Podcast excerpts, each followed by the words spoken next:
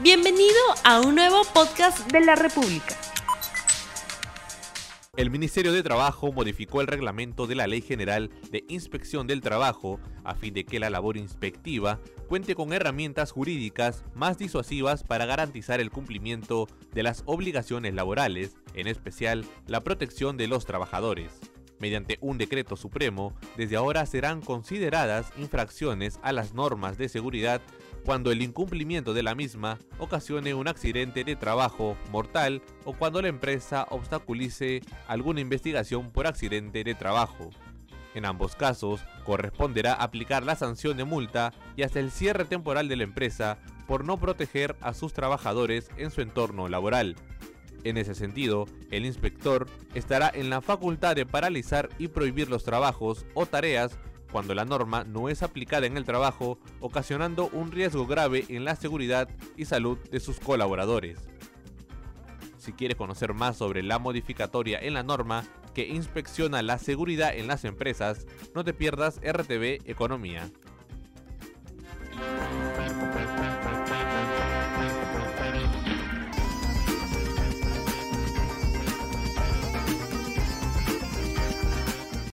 Buenos días amigos de la República, bienvenidos a RTV Economía. Estamos aquí con un abogado del estudio Rebasa Alcázar y de las Casas, pero antes de presentarlo vamos a presentar la pregunta del día.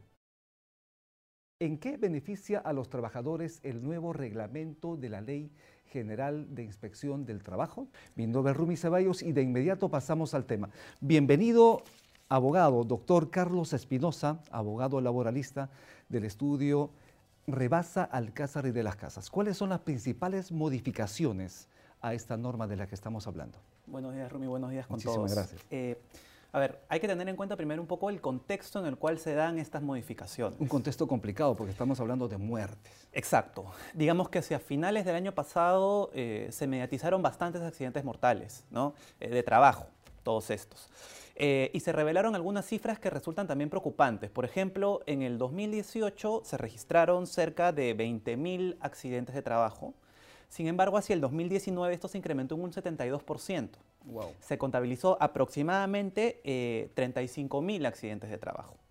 Eh, no mortales. Mortales fueron en el 2018 151 y en el 2019 236, o sea, una, un incremento del 56% aproximadamente. Son unas cifras espeluznantes. Espeluznantes porque además hay que tener en cuenta que estos son los accidentes que se han registrado ante el Ministerio de Trabajo. Porque hay accidentes que no se registran. Sí, tenemos en cuenta que el 80% de, de, de, de la PA es informal, hay ahí un número importante de accidentes sobre los que no se tiene mayor visibilidad. ¿Implica entonces que había inacción del Estado, en todo caso del Ministerio de Trabajo y de su inspección laboral?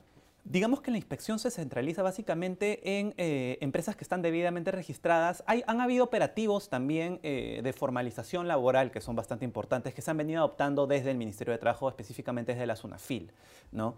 Este, ahora, pero también hay que tener en cuenta que existen sectores en los que el riesgo es bastante mayor. Por ejemplo, minería, eh, manufactura, construcción, transporte, almacenamiento. Eh, y en estos casos, por ejemplo, el porcentaje de accidentes, ¿cómo, cómo va? Eh, el porcentaje, o sea, este porcentaje que te comentaba anteriormente sí. sobre los accidentes se producen generalmente en este tipo ah, de industrias.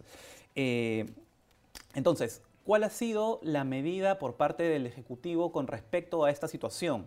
Básicamente, ver, podemos dividirlas en dos, ¿no? unas preventivas y unas reactivas. ¿Cuáles han sido las preventivas? Por ejemplo, se estableció un contenido mínimo de este documento de gestión denominado IPRC, que es el, el, documento mediante el cual un empleador identifica cuáles son los riesgos o cuáles son este, los posibles accidentes que un trabajador podría sufrir en el centro de trabajo o durante el desempeño de sus funciones. Entonces estableció un contenido mínimo para determinar qué, qué cosas o qué ítems debe contener este documento. Eh, por otro lado, y eso es una modificatoria que se ha dado también hacia fines del año pasado y se reglamentó hace poco, el seguro de vida ley, muy importante. Uh -huh. ¿no? Antes el seguro de vida ley era un beneficio laboral eh, que se adquiría a partir del cuarto año de servicios. Era obligatorio. Con esta modificatoria es obligatorio desde el primer día de servicios. Es importantísimo este, este, cambio. Importantísimo, porque además este seguro comprende dos coberturas para dos contingencias distintas. La primera es eh, un fallecimiento por accidente de trabajo, por enfermedad ocupacional, adquiridas durante el desarrollo de los servicios, eh, que otorga una cobertura de entre 32 y 36 remuneraciones, me parece, eh, y también una cobertura sobre accidentes o que ocasionan algún tipo de fallecimientos naturales no vinculados con el trabajo. Esta segunda cobertura va a estar vigente a partir del primero de enero del año 2021. Obviamente los trabajadores que hacia este año o hacia el año pasado ya cumplieron los cuatro años siguen con la cobertura para ambas ¿Y hay una retroactividad de la ley? ¿Es posible esto para aquellos trabajadores que no tienen o de alguna manera hay alguna insuficiencia en la aplicación de la norma? Digamos, si es que yo no cumplo mis cuatro años hasta el primero de enero del 2020, si yo cumplo mis cuatro años antes del primero de enero del 2020, perdón, ya tengo la cobertura. Si es que yo el primero de enero del 2020 tengo tres años o un año o cinco, ya tengo ambas coberturas. Uno de los problemas de los inspectores de trabajo es que las empresas, los empresarios, obstaculizan su labor. ¿Qué dice la norma al respecto? Eh, la norma, el reglamento ya establece algunas infracciones este, denominadas como infracciones contra la labor inspectiva, que básicamente sancionan a aquellos empleadores que no eh, gestionan de manera adecuada estas inspecciones, estas fiscalizaciones por parte de la SUNAFIL. ¿no? Es importante eh, tener el asesoramiento debido ante eh, la ocurrencia de algún tipo de fiscalización para saber cómo responder a las mismas y evitar incurrir en este tipo de incumplimientos que, como veremos más adelante, podrían llevar hasta el cierre de, un área económica o de una unidad económica. Accidentes con muerte, estamos hablando de Plaza Vea, estamos hablando de Vivanda, ¿no? estamos hablando de Plaza Vea también y McDonald's. Eh, eh, eh, allí obviamente falló la inspección. ¿Qué es lo que pasó? ahí me parece que lo que ocurrió fue un poco más un fallo con respecto a las medidas preventivas que se debieron adoptar desde un primer momento. Tengamos en cuenta que la inspección simplemente fiscaliza, la inspección fiscaliza el cumplimiento de obligaciones laborales. Evidentemente, a mayor inspección, mayor prevención también, porque mediante la imposición de multas puedes obligar a que los empleadores adopten unas medidas que no, hubiesen implementado en un primer momento. ¿no? Pero no me parece que sea culpa 100% de la inspección, podría ser una culpa compartida en todo caso, porque como empleador estoy en la obligación de implementar todas las obligaciones en materia de seguridad y salud en el trabajo. Este, y eso nos lleva a la otra parte de estas modificatorias, eh, estas medidas reactivas, vinculadas a fiscalizaciones laborales. La primera, por ejemplo, es la reducción del plazo para realizar actividades de fiscalización y comprobación. ¿Qué implica esto? ¿Qué significa? Eh, cuando se inicia una este, fiscalización laboral, el inspector realiza visitas inopinadas, cita al inspector a la SUNAFIL para que lleve determinados documentos, entre otras actuaciones, revisa documentación dentro de la empresa, realiza entrevistas. Estas actuaciones, eh, en general, deben realizarse dentro de un plazo de 30 días hábiles, prorrogables a 30 días más, o sea, 60 días hábiles. Esta modificatoria, esta nueva modificatoria, ha reducido ese plazo para el caso de investigaciones vinculadas con eh, accidentes mortales. ¿En cuánto se redujo ese plazo? Se ha reducido en 10 días hábiles, eh, incrementándose 10 días prorrogables más. O sea, 20 días hábiles podría ser el plazo máximo que se realicen todas este tipo de actividades de fiscalización o comprobatorias. ¿Y en qué momento se ejecuta el cierre temporal de las, obviamente, de la unidad económica o de las unidades operativas en una empresa. Ese es, ese es un tema bastante importante y esa es la segunda parte de estas modificaciones reactivas.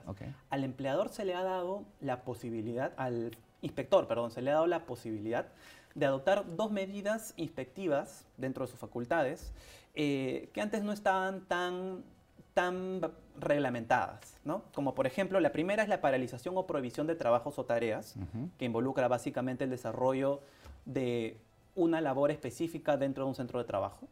Eh, y la segunda es el cierre temporal de un área dentro de una unidad económica o de toda una unidad económica.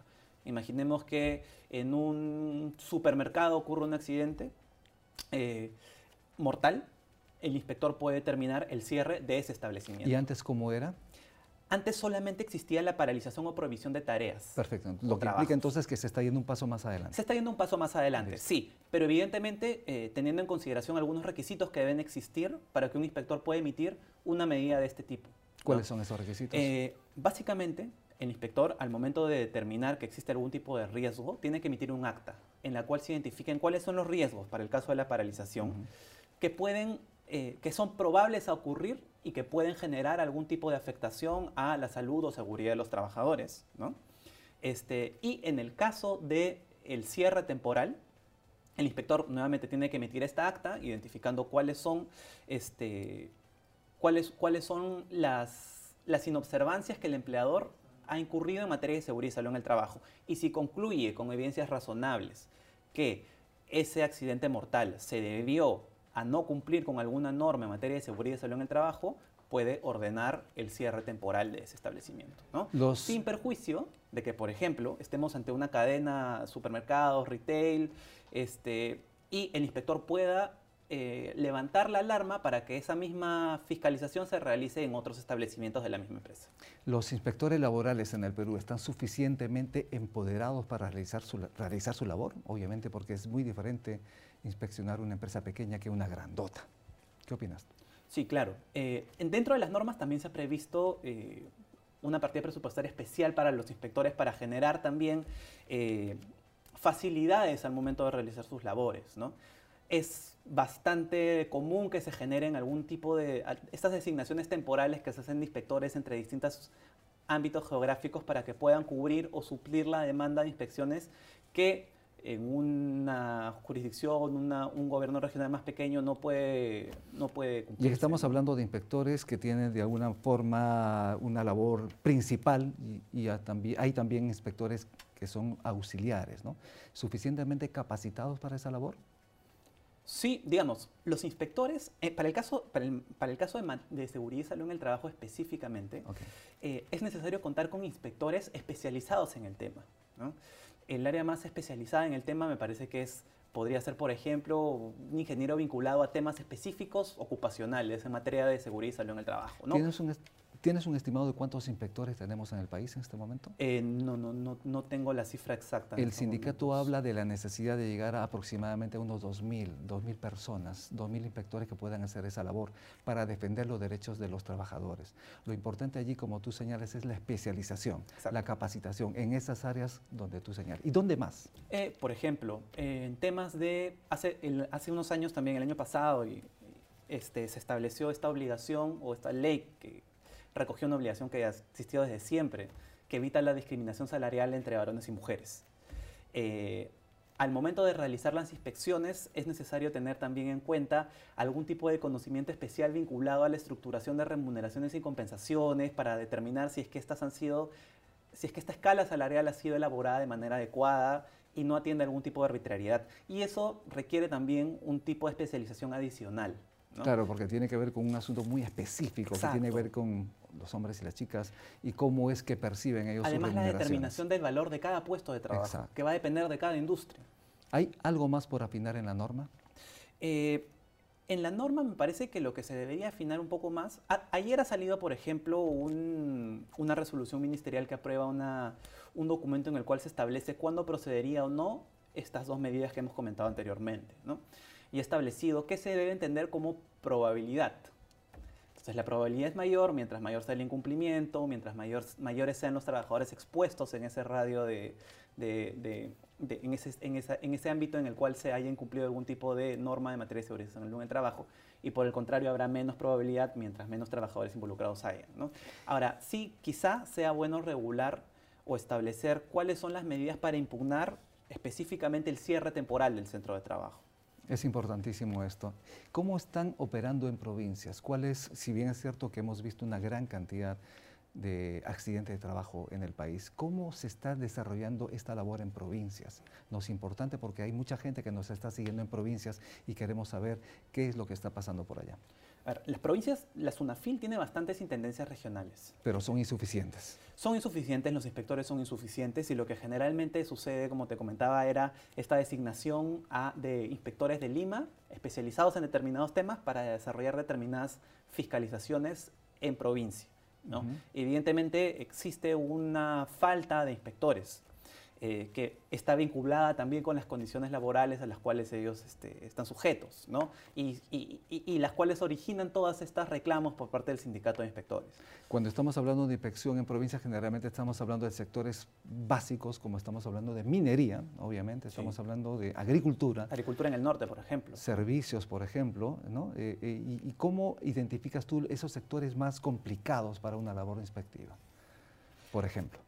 A ver, lo que ocurre es que también existen algunas dificultades para llevar esto, para llevar a cabo estas inspecciones. ¿Cuáles son esas dificultades? Este, me parece que van por dos lados. Primero, la falta de recursos por parte de la SUNAFIL para tener eh, el suficiente número y los suficientes equipos, vehículos para trasladar a los inspectores de, un centro de trabajo a otro o, a un campamento minero ubicado a, a, varios kilómetros de la ciudad más cercana. ¿no? Y por otro lado también existe falta de capacitación con respecto a los propios inspectores para determinar cuándo pueden acceder o no a determinada instalación que puede generarle un riesgo a él mismo. este, han habido casos en los cuales inspectores este, solicitan acceder a algún sitio y no, cuentan con algún tipo de seguro de cobertura por este, trabajo de riesgo o eh, no saben cómo desarrollar o cómo movilizarse dentro de determinada unidad operacional que puede ser bastante, bastante riesgosa para su propia salud. Entonces ahí me parece eh, que debe haber facilidades tanto por parte del Ejecutivo vinculadas a generarles más, a los inspectores, generarles más medios con los cuales puedan realizar sus fiscalizaciones de manera adecuada y brindarles además una capacitación correcta. Muchísimas gracias. Queremos invitar a nuestra gente, a la gente que nos está siguiendo, que tienen el diario La República en los diferentes kioscos de Lima y a nivel nacional, con información variada, con investigación obviamente económica, con investigación de la unidad de investigación de la República. Corran al kiosco que el diario está en todo lugar. Seguimos con los comentarios con esta entrevista, estamos con el abogado. Carlos Espinosa, él es abogado laboralista del estudio Rebasa, Alcázar y de las Casas. Sobre el tema de las sanciones, ¿cuáles son las sanciones que la ley determina en caso de infracciones graves? Eh, la infracción, existen tres niveles de infracciones. A ver, ¿cuáles son esas? Las leves, las graves y las muy graves. Y están, este, este esquema de multas está elaborado en función a ese tipo de infracción, al número de trabajadores involucrados, ¿no? Este, es distinto si involucra a uno, a 10 trabajadores, 20 o más de 1000. La multa va a variar dependiendo de eso. Eh, y también en función al tipo de empresa. Microempresa, pequeña empresa, empresa regular. En el caso de las leves, por ejemplo, ¿de qué estamos hablando? En el caso de las multas leves, eh, estamos hablando, por ejemplo, de obligaciones básicamente vinculadas al incumplimiento de obligaciones formales, como no entregar determinados documentos, este, no hacer un registro adecuado de algún dato de los trabajadores. Y en el caso de muy graves, estamos hablando, por ejemplo, de accidentes mortales, ¿no? en los cuales se contabiliza el número total de trabajadores de la planilla al momento de realizar esta cuantificación que te comentaba. Por ejemplo, ahora la fecha, la multa máxima por algún tipo de incumplimiento vinculado con este, obligaciones en materia de seguridad y salud en el trabajo, cuando se determine que los afectados son más de mil, es de 225.879 soles. Esta multa se ha incrementado con respecto a la del año pasado en aproximadamente 35.000 soles. ¿Y, ¿Significa entonces que los cambios en la norma implican un incremento de estas sanciones y estas multas? Sí, exacto hay dos incrementos que se dan.